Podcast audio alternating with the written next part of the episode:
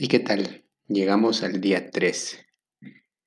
Puedes valerte por ti mismo. Esa es una palabra mágica que tienes que decirle a tus hijos. Puedes valerte por ti mismo. Creo que lo mejor que podemos hacer por nuestros niños es permitirles hacer cosas por ellos mismos, permitirles ser fuertes, permitirles experimentar la vida en sus propios términos, permitirles tomar el, el, el bus, ¿no?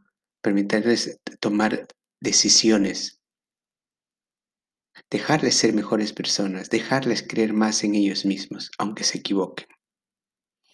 Es un pensamiento que dijo una educadora, Joyce Bells.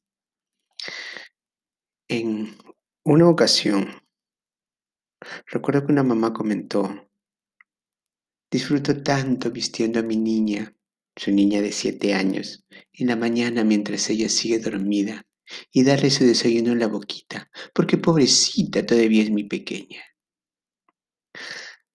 Una de nuestras tareas más importantes es ayudar a nuestros hijos a ser responsables, independientes y autosuficientes.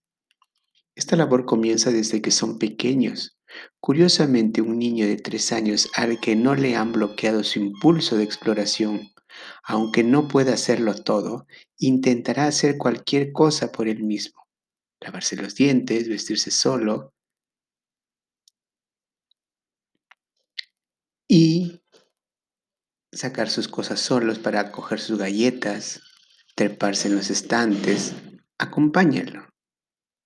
¿No? Le, este, igual lavar su plato, lavar su cuchara, hacer lo que, también cocine algo, con su supervisión, claro, ¿no? Eh, jugar con su perro, jalarle su lengua al perro, etcétera, cosas que puede experimentar. Ahora, no importa el desastre que deje en el camino, si lo dejas, lo intentará una y otra vez y será feliz haciéndolo. Si simplemente facilitamos que haga lo más que pueda por él mismo, como su impulso se lo dicta, es muy sencillo guiarlo hacia la conquista de su autonomía. Una persona es autónoma cuando es capaz de controlar, afrontar y tomar decisiones propias acerca de cómo vivir y cómo desarrollar las actividades que sus elecciones de vida implican.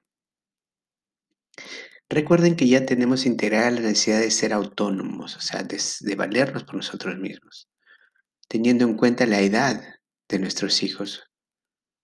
Pregunto, ¿cuán autónomos son tus hijos? ¿Qué tanto siente que puede hacerse cargo de sus vidas? Así como la mamá, ¿no? Que te comentaba anteriormente, con frecuencia vemos padres que tratan de evitar el sufrimiento de sus hijos, de sus hijos haciéndole la vida más fácil. Por supuesto que no siempre querrá hacer todo lo que le corresponde, y se inclinará por lo que es fácil o divertido. Claro que a veces intentará seducirte para que lo hagas tú. Ándale, mami, a mí no me sale. Es que me da pena. Ya busqué y no lo encuentro. Este le queda también a algunas parejas y eso es verdad, ¿no? Buscan y lo buscan y está en sus ojos. ¿Mm? En el día 6 hablamos acerca de los cuatro grados de destreza que el niño atraviesa mientras está aprendiendo a realizar una tarea. Ser autónomo implica tener un alto grado de destreza para realizar las distintas tareas de la vida diaria. Por supuesto, no podemos esperar el mismo grado de autonomía en un niño de 6 que en un adolescente de 16 años. Eso también es comprensible. ¿no? Pero en la medida de que comience a hacerlo, la intención es lo que cuenta porque así va a ir aprendiendo. Si no, acuérdense cómo un niño aprendió a caminar. Se levantaba, ¿no? O mejor dicho, gateaba y se quería levantarse, caía y, seguía en el intento y seguía en el intento. Y mira ahora cómo corre tu hijo. Los niños necesitan desarrollarse de manera paulatina, de acuerdo a su edad y capacidad. De eso también hay que ser pacientes.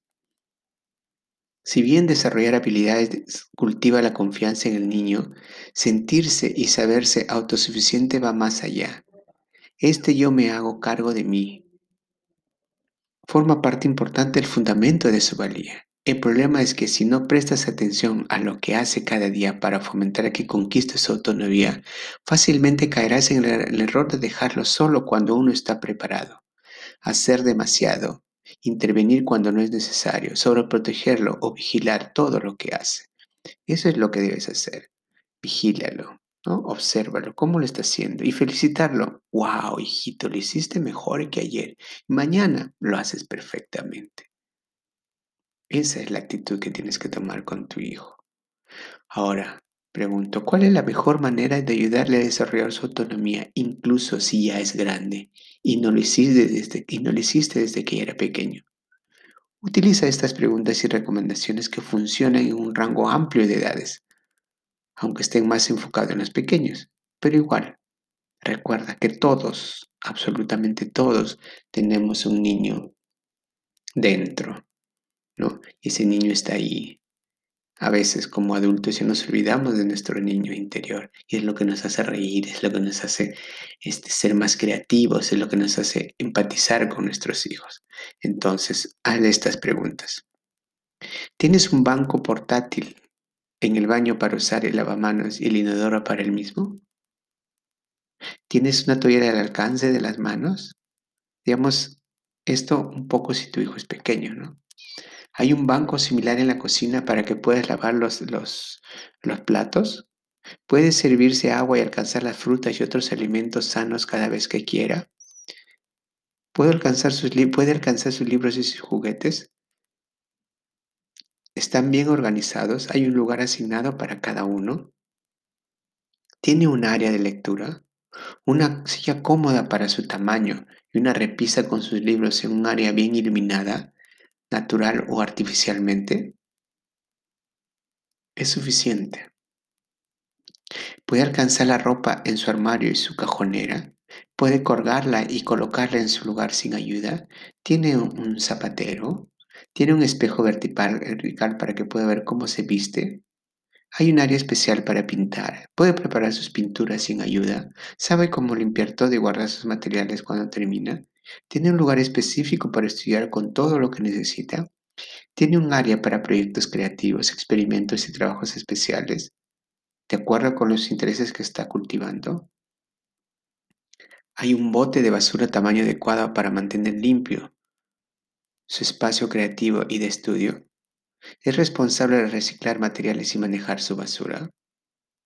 Y otras preguntas más que tal vez algunas de estas se adapten o no se adapten a tu estilo de vida, pero lo importante es que también hay que brindarle todas las comodidades o todas las facilidades para que él pueda ser autónomo y valerse por sí mismo en desarrollar sus actividades diarias. No importa la edad de tu hijo, necesitará que le muestres destreza para la vida práctica. Servir agua y comida, doblar y guardar la ropa, barrer, trapear, tirar la basura en su lugar, en especial si reciclas, hazlo. Lavar los platos y cuando es muy grande, desde lavar y planchar ropa hasta hacer reparaciones menores en la casa. Como les comentaba en anteriores capítulos, en muchas escuelas en la comunidad europea dedican un año entero, la comunidad europea, ¿no? estamos hablando de, de España, Italia, Alemania, Finlandia, Francia y esos países, dedican un año entero a clases de costura, carpintería, plomería y electricidad, entre otras materias de la vida práctica. Tienen muy clara la importancia de la autonomía. ¿De acuerdo? Entonces, observen y vean cómo pueden hacer más autónomo a sus, a sus hijos. Ahora vamos a ver la magia que puedes hacer cómo puedes encantar tu día para compenetrarte más con tu hijo. Te pregunto, tú, ¿cómo o qué tan autónoma te sientes? ¿Qué tanto puedes hacerte cargo de tu vida? ¿En qué área te desempeñas con seguridad e independencia? Hoy te ayudaremos a crear el ambiente y las condiciones para que tu hijo cultive su autonomía. Es muy sencillo y con algo de creatividad, divertido también. Es probable que ya hayas puesto en práctica parte de este trabajo en tu hijo sin darte cuenta porque es instintivo. Pero ahora te invitamos a ir más a fondo. No se trata de obligarlo a que saque la basura, recoja su cuarto o lave sus platos. No es para tu beneficio. Más bien se trata de que él se adueñe de sus responsabilidades y con ello adquiera un sentido creciente de autonomía. Conversen juntos acerca de las responsabilidades de tu hijo que ya tiene por iniciativa propia. Pregúntale cuáles son las tareas que domina y ya hace sin tu ayuda. Retroaliméntalo positivamente al respecto. Hazle saber cuánto ha crecido y cómo están. Esto es importante para su autonomía. No le des un sermón. Más bien, refléjale algo como, te das cuenta de cómo te has vuelto cada vez más independiente. Te das cuenta de que cómo eres más responsable cada día. Recuerda siempre decirle las cosas en positivo. Puedes sermonearlo, pero decirle las cosas en positivo. O simplemente si vas a, a, regañarle por algo, primero felicítalo y luego le puedes decir en segunda instancia lo que quieres. ¿No? Por ejemplo, si al final le dices que mm, arregle su habitación y ha arreglado todo y si un carro se ha quedado en el piso, simplemente dile, y nosotros estamos acostumbrados a decirle, pero ¿cómo? ¿Y ese carro qué? ¿Por qué no lo recoges? No. Puedes decirle, te felicito, quedó espectacular y lindo tu carro, tu casa. ¡Wow! Faltó un, un, faltó un carrito. A ver, ¿quién gana en recogerlo tú o yo? Y, fue, y van y juegan. ¿Te das cuenta cómo creas ese ambiente?